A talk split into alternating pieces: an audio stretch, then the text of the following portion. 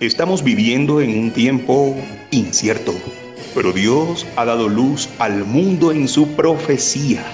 Prepárate para escuchar el programa Historias Proféticas del Mundo con Álvaro de la Cruz. Saludos. Invitamos a los que escuchen este programa y por cualquier motivo quieran ponerse en contacto con nosotros, dirigirse al WhatsApp más 57 321 296 59 56 más 57 321 296 59 56.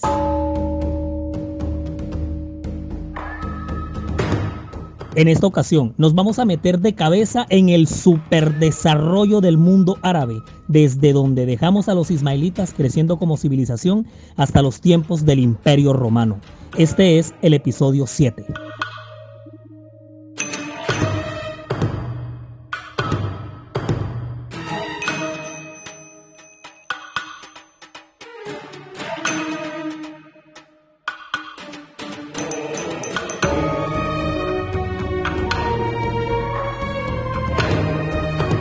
Episodio anterior hicimos como una especie de croquis o mapa general de la línea del tiempo del pueblo de Israel, desde el nacimiento de Isaac hasta el inicio del ministerio de Jesús en tiempo del liderazgo judío sometido al dominio del imperio romano. Ese va a ser el mismo lapso de tiempo el que vamos a manejar en este episodio pero visto no desde la tierra de Canaán, sino debajo de Canaán, en esa inmensa masa de tierra que ya conocemos como la península arábiga. Una cosota bien grandotota. Imagínense dos millones de kilómetros cuadrados, bañada por dos mares, el Océano Índico y el Mar Rojo unida a África por la parte de arriba, por la península del Sinaí, que queda en Egipto, haciendo puente con Asia, y por otro lado con la tierra de Canaán.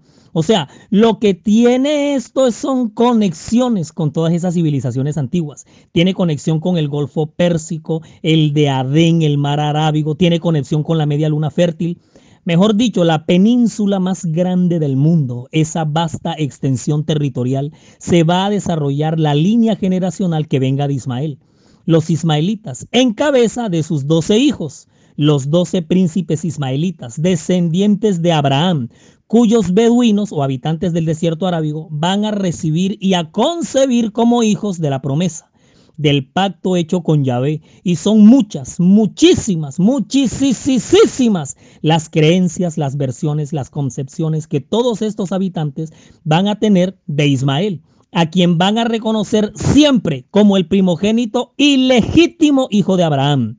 De hecho, esta gente siempre creyó que el hijo que Yahvé le pidió sacrificar a Abraham fue Ismael y no Isaac. Vayan tomando nota de eso, que fue Ismael el que fue acostado sobre la piedra del sacrificio que está en la cumbre del monte Moria. Y ya pueden ir imaginándose el significado absolutamente sagrado que va a tener esa piedra, esa roca ese monte y la ciudad de Jerusalén para todos estos ismaelitas.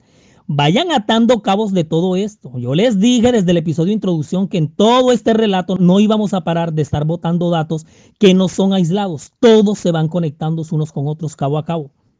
Acuérdense también lo de las siete vueltas que dio Agar en el desierto, de donde brotó el manantial de agua pura que salvó la vida de Ismael sitio en el cual los antiguos ismaelitas van a edificar tiempo después ese gran santuario de adoración que se llamará la Kaaba y alrededor de esta quedará edificada la ciudad de la Meca. Estos clanes tribales que ya habitaban la península para el momento de la llegada de Agar con Ismael tenían muchas, pero muchas tradiciones, mitos, leyendas, cuentos populares, eh, creencias, o sea, todo un aparato de tradiciones van a tener en torno a la creación del mundo, el jardín del Edén. Es decir, mantenían una versión del origen y desarrollo del mundo, que los mismos que van a creer todos los demás. Los sumerios, los babilonios, los acadios, los egipcios, los chinos, los incas, todo el mundo. Todos van a creer que ellos son el centro de la tierra y que todo lo demás gira alrededor de ellos. Sí, señores, así va a funcionar esto. Y que por ellos fue que comenzó todo. Figúrense que estas comunidades árabes pre-ismaelitas creían que la zona geográfica donde se va a levantar la Meca siglos después fue donde Dios plantó el Edén al final de la creación del mundo. Imagínense esa. A Dios en su idioma le van a llamar Alá. Y ahí fue donde colocó a Adán y a Eva, Hawa, así le llaman los árabes, a Eva, Hawa.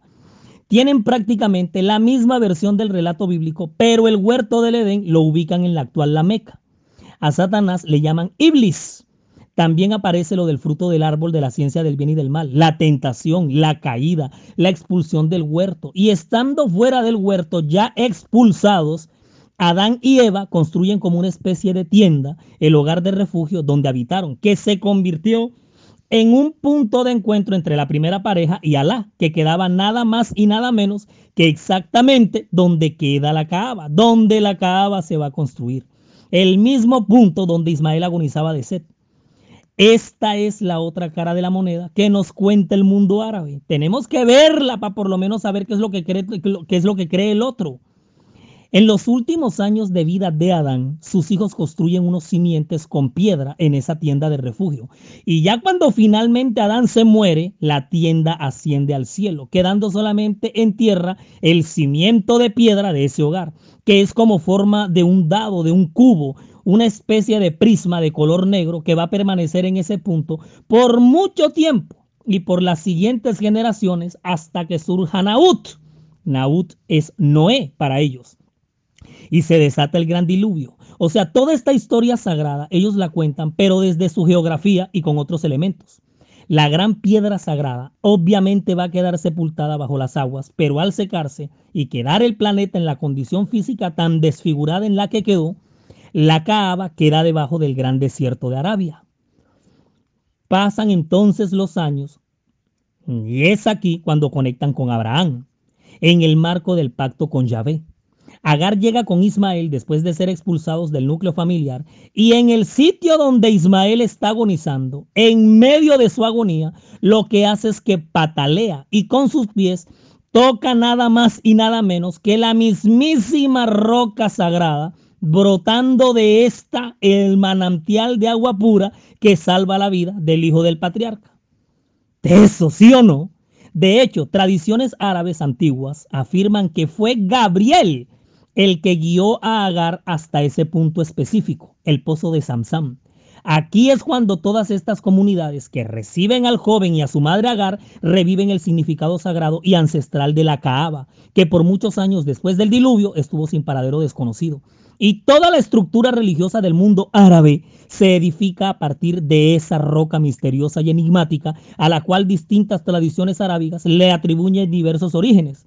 La más común es que un meteorito, que el ángel Gabriel, ellos a Gabriel en árabe le dicen Jibril, que un meteorito se lo entregó eh, eh, el ángel Gabriel a Abraham en una de las visitas que le hizo a su hijo Ismael años más tarde, y que los dos, por orden directa de Alá, edificaron el santuario a manera de caja cúbica cuadrangular, conformado por capas de piedra azulada y grisácea sacada de las montañas que rodean la ciudad, dejando por dentro, en la esquina oriental, la preciosa roca negra rodeada por un anillo de plata, que lo que se sabe es que era originalmente blanca, pero que los pecados de los hijos de Adán la volvieron negra, cuentan ellos mismos. Y más adelante el Corán, que es el libro sagrado de los musulmanes, pero más adelante cuenta que Abraham dedicó ese santuario a la adoración única y exclusiva de Alá, pero que con el correr del tiempo todas estas tribus y clanes se volvieron idólatras y dedicaron la Kaaba a cualquier cantidad de deidades. Era muy común en los tiempos antes de llegar Ismael que todas estas tribus de la península rindieran culto a piedras, meteoritos, árboles o manantiales. Prácticas como el ayuno, las ofrendas, el afeitarse la cabeza y la limosna eran ritos de expiación que existían antes ya. Incluso la circuncisión. Pero cuando Ismael se multiplica y surgen de él los doce príncipes, nuevas formas de religión y creencias van a surgir también. Se tiene registro que la Kaaba estaba oficialmente dedicada a Ubal, una deidad nabatea, y contenía 360 ídolos que probablemente representaban los días del año. El debate sigue abierto y aún no se concluye si Alá y Jubal eran el mismo. Pero ya desde entonces las tradiciones árabes dicen, dicen que Abraham junto con Ismael crearon un pueblo llamado Beca, que más tarde llegaría a llamarse la Meca, la que con el pasar del tiempo llegó a ser considerada como un lugar de peregrinación y adoración, siendo su principal atractivo sagrado la Kaaba. Y así, en este contexto preliminar religioso, los ismaelitas se van a multiplicar, se van a esparcir por toda la vasta península y se va dando el desarrollo del mundo árabe, creando reinos, principados fuertes y por muchos años van a estar prácticamente aislados de los fuertes procesos en la historia del pueblo de Dios, que es el pueblo de Israel, que ya vimos en el episodio anterior y es por los años en los que se va conformando, se va a ir conformando el reino de Israel. Que en Yemen surge el reino de Saba con su capital, eh, que su capital es Marib, cerca de la actual capital Sahaná y de ahí se han encontrado restos arqueológicos de lujosos y suntuosos palacios, construcciones y templos. Pero de este reino, quizá la historia que más se ha quedado en el subconsciente colectivo es el de la reina Maqueda, como le llaman los etíopes, o Bilquis, como le llaman los árabes. Visitó el reino de Israel en tiempos de Salomón.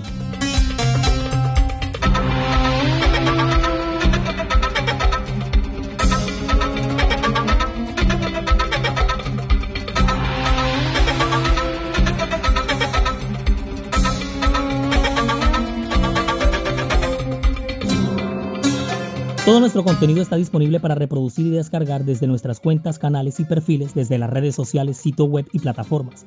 Usted nos encuentra en todos lados como la historia profética del mundo, en Spotify, Google Podcast, Facebook, Instagram y ahora andamos de chicaneros porque entramos en la onda del TikTok. En YouTube siga nuestro canal, dele me gusta a los videos y active la campanita de notificaciones para que le llegue de inmediato cualquier contenido que se vaya compartiendo. Nuestra página oficial en internet es www.lahistoriaprofeticadelmundo.com. www.lahistoriaprofeticadelmundo.com es diseñada y administrada por Sama, agencia de marketing digital de la cual el poderoso Edinson Galván es el gerente. Hay distintas opiniones entre los expertos y no se sabe con certeza si la reina de Saba residía en Etiopía o la Arabia. La mayoría apunta que ella venía de la ciudad árabe de Saba, de Sabá, en el actual país de Yemen, su encuentro con Salomón está registrado en Primera de Reyes 10. Y de esa relación les han levantado un chisme que ha recorrido toda la historia. Que los dos tuvieron un hijo que se llamó Menelik I, Menelik I, quien llegó a reinar en Etiopía, que es África. Y que dice que Salomón le regaló el arca de la alianza que yacía en el lugar santísimo del templo. Bárbara las cosas que uno escucha en esta vida, ¿no? Lo que son las lenguas. Saba levanta su reino es a punta del comercio de las especies, perfumes, incienso, mirra y sus sistemas inteligentes de riego de sus sembrados, sus rutas comerciales, además de terrestres con sus camellos, también por mar con sus barcos. Fueron toda una potencia estas gentes, los de Saba. Grandes ciudades de la región van a adquirir gran importancia. Taif, Yatrib, que después se llegará a llamar Medina, Jambo y por supuesto la Meca. Todo este comercio gestó relaciones comerciales entre ellos mismos dentro de la península como el de la Mesopotamia y África. Se expanden los mercados en una época de esplendor conocida como la ruta de la Arabia Feliz. Y de ahí que la Meca se fuera gigantando geopolítica y socioeconómicamente. Y a lo largo y ancho de la península, los ismaelitas árabes van estableciendo otros reinos. Los abeos, famosos por crear el musná, que es el alfabeto árabe meridional, el reino de Katabán o Ausán, el Mineo o el de Maín, el de Hadramut, y la lista sigue. Todos estos reinos poderosos en comercio y con un politeísmo impresionante. La sociedad y la religión entre los árabes va a ser todo un universo. La base social era la familia. Luego se agrupaban varias y conformaban una tribu a la que le llamaban Kabila. El grupo de Kabilas armaba un clan con una unidad de sangre patriarcal intocable. Sin embargo, esta gente cuando se peleaban entre ellos era la cosa más brutal. A sus enfrentamientos se les llamaba racias y generaban un pavor colectivo. Esto era con saqueos, incursiones, se robaban entre ellos mismos a punta de espada, palo, piedra. Y como seguramente desde que esta serie empezó y se supo que íbamos a hablar de los árabes, entre las muchas cosas que nos imaginamos, surge la inquietud del papel de la mujer. Y pues sí, hay que decir lo que todo el mundo ya sabe. El papel social de la mujer en este mundo es de total subordinación. El protagonismo se lo lleva el varón quien va a heredar todo. Va a tener las mujeres que quiera, los famosos harén, puede repudiar a la esposa cuando quiera. Pero esperen, les tiro un dato. Como esta es una civilización guerrera, el varón podía morir en cualquier momento. Y así no quedaba una mujer viuda sola. Se ayudaban entre todas las esposas del muerto. ¿Captan mejor ahora la perspectiva?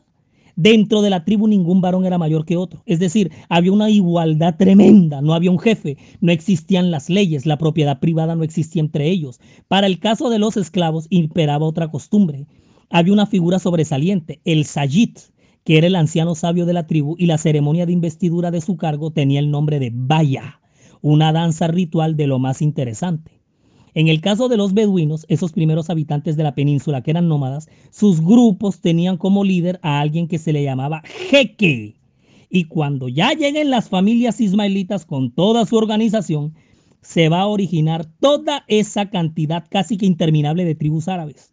Porque es que eran un montón. Siempre va a sobresalir la tribu Coraishi. Los Coraishitas, tiburones, eso traduce. Y uno de sus próceres por todos aquellos tiempos se va a llamar Kusai ibn Kilab, hasta que por fin no veía la hora de llegar a este personaje. El, el término Ibn traduce hijo de, o sea, Kusai, hijo de Kilab. En el caso de los hebreos, el término es Ben. Ah, porque a propósito, los nombres árabes son una cosa bien extensa de mencionar. Empiezan con un prefijo llamado kunya, que identifica de quién eres padre. Abu en hebreo, que es Abba, mientras que en el, en el árabe es Abu. O sea, cuando tú dices Abu Yasser, estás diciendo padre de Yasser. Luego sigue el Isem, que es el nombre en sí de la persona. Entonces, Abu Yasser Ali, Ali padre de Yasser. Después sigue el Nasab, que indica de quién eres hijo y hasta de quién eres nieto, y es donde se coloca el término Ibn. O sea, el nombre más o menos vendría quedando así: Abu Yasser Ali Ibn Adel Ibn Ramán. Ali, padre de Yasser, hijo de Abdel, nieto de Ramán. ¿Cómo van hasta ahí? Practiquemos la cosa para cuando nos toque llamar por su nombre un árabe y no vayamos a quedar con la lengua afuera cuando apenas vayamos por el nombre. Después de todo eso viene la nisba, que indica el lugar de nacimiento o la tribu a la que se pertenece y empieza por la palabra al. Entonces, Abu Yasser Ali ibn Abdel ibn Ramán al Yatrib. Ali, padre de Yasser, hijo de Abdel, nieto de Ramán, de la ciudad de Yatrib. Y ya para finalizar, el nombre cierra con broche de oro con la LACAP, que es como el apodo o sobrenombre, y vuelve y se repite la palabrita al. O sea que el nombre que estamos utilizando de ejemplo quedaría más o menos así: Abu Yasser Ali ibn Abdel ibn Ramán al Yatrib al Mansur. Ali, padre de Yasser, hijo de Abdel, nieto de Ramán, de la ciudad de Yatrib, el victorioso. Ya cuando usted ha logrado por fin determinar de llamar al fulano, ya cruzó la esquina y usted se quedó dos cuadras atrás y hasta aquí que te vi. Entonces grítele más duro el nombre y llámelo de nuevo. Kusai ibn Kilab, Kusai hijo de Kilab, alrededor del 500 después de Cristo, tuvo severa racia con la tribu de los Yusa. Los vencen y logra así el control de la Meca. De él proviene la familia de los Hashemíes, familia de la cual va a nacer unos años después Mahoma.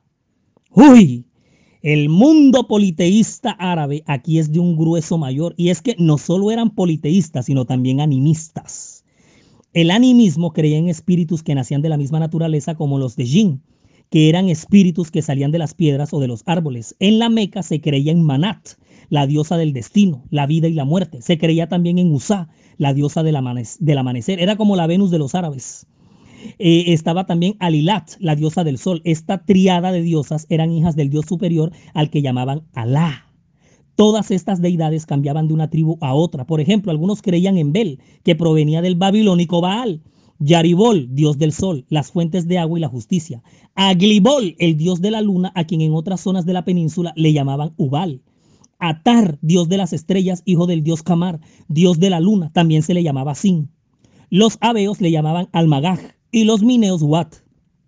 La mamá de Kamar era Warafu, el dios que asignaba los límites de los territorios. Mundihai, el de los ríos. Talab, el de la lluvia. Y si continúo, no acabamos hoy. Todas estas deidades eran adoradas en sus respectivas esculturas en los Harán, que eran los templos, y en la Kaaba, que quedaba en la Meca habían 360 imágenes de los dioses principales, principales, además de la roca negra sagrada a donde iba toda esta gente a peregrinar, ofrecer sacrificios, a ayunar. Es decir, todo un sistema religioso se había levantado entre los descendientes de Ismael por todos estos siglos. ¿Qué pasó aquí? Pero si Dios había prometido bendición y prosperidad para la nación que se originara de este muchacho, ¿por qué todo esto? Si Abraham desde sus tiendas en Canaán había sembrado en Ismael la verdadera adoración al Dios único, si la misma Agar había sido impactada por la religión semita de su marido, el mismo Dios le había hablado, porque se desencadenó todo este rollo de mitos, leyendas, versiones, dioses, templos, oráculos, costumbres y tradiciones tan idolátricas. No perdamos de vista que el cumplimiento de la promesa se extiende en Isaac y después de Jacob, luego sus doce tribus y posteriormente se conforma el pueblo de Israel, la nación escogida por Yahvé para su obra en el planeta. Todo eso lo vimos en el episodio que le antecede a este.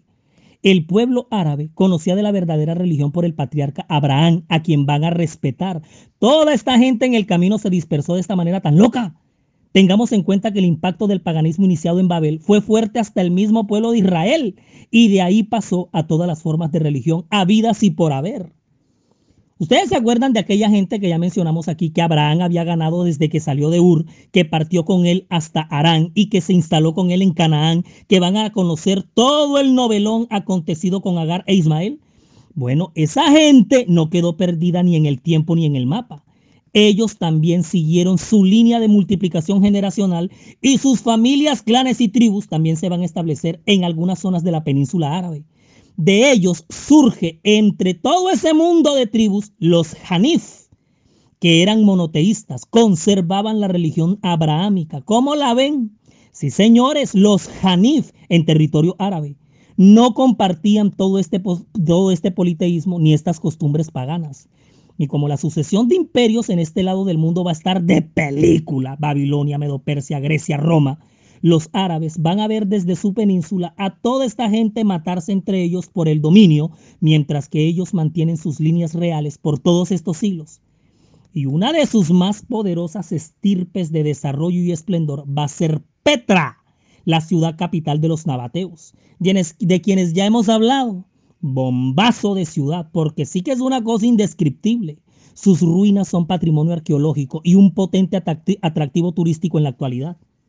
En la época del imperio Petra, Petreo, en la Arabia Pétrea, esta es conquistada por Roma, pasando a ser provincia romana con el nombre de la Arabia Pétrea, la cual es contundentemente anexada al imperio en el tiempo del emperador Aureliano. Y ya vamos por estos tiempos. Y a menos de 50 años antes de nacer Jesús, la tribu árabe de los Himyaritas protagonizan una revuelta conquistan a media península y se proclaman como amos de todos estos reinos.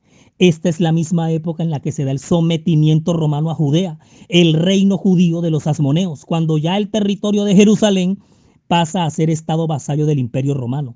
Y el mundo se prepara para recibir la llegada del Mesías, de Jesús, el Salvador del mundo. A lo largo de todo lo que hemos repasado hasta aquí, se va dando la consolidación de algo tan poderoso y tan transversal en este proceso, la lengua la lengua árabe, de la familia de las semíticas, que son el hebreo, el arameo y el árabe, de la subfamilia afroasiática. La lengua árabe del contexto histórico del que hemos hablado hasta ahora es el árabe antiguo o el árabe preclásico, la base del árabe moderno. Está el árabe magrec en el occidente y en el oriente el árabe es el masrek. Así, las dos grandes subdivisiones.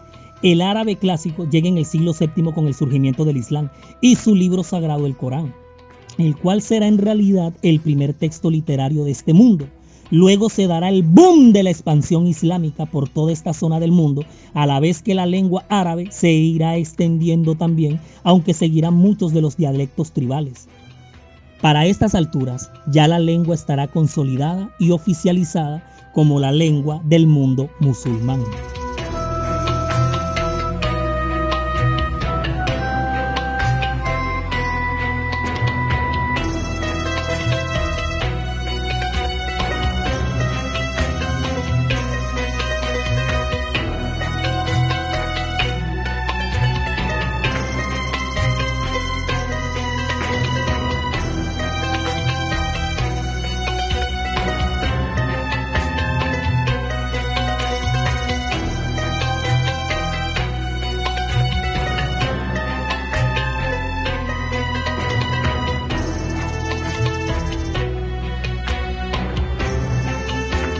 Un árabe es una persona nacida en un país de lengua árabe, independientemente de la religión que profese, ideología política o su raza.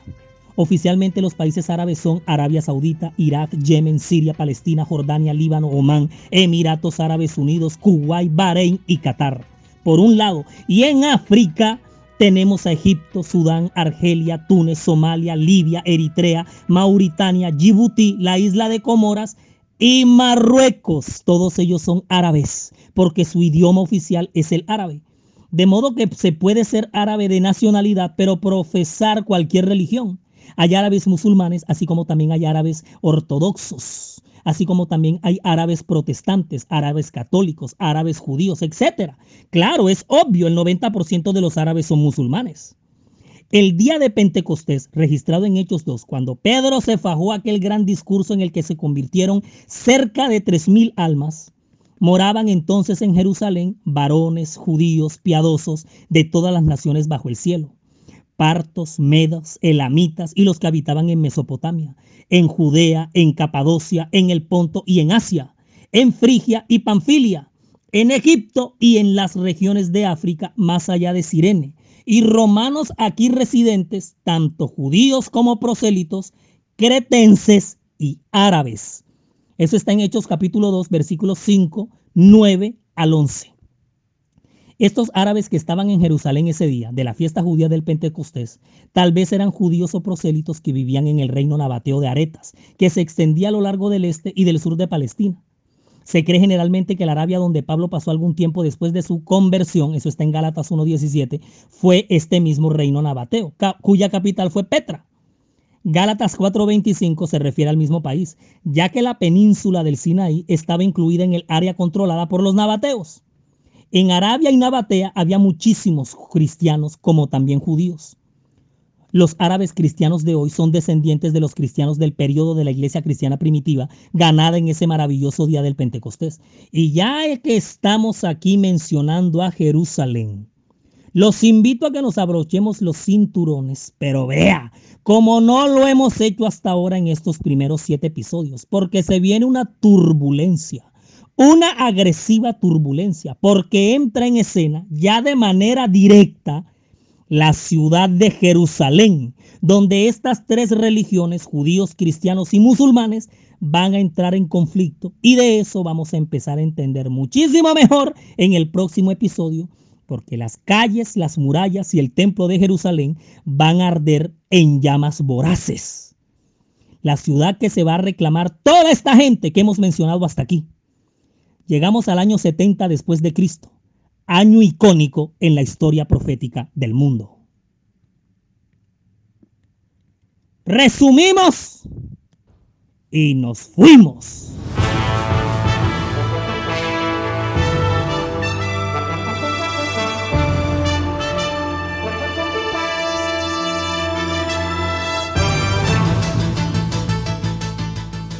Uno. Agar e Ismael pisan tierra arábiga y se empiezan a tejer cualquier cantidad de versiones en torno a ellos del lado musulmán. 2. La descendencia de los príncipes ismaelitas compacta todo el mundo en la península, tanto en riqueza como en creencias.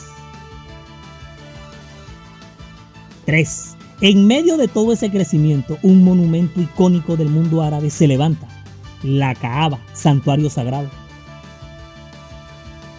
4.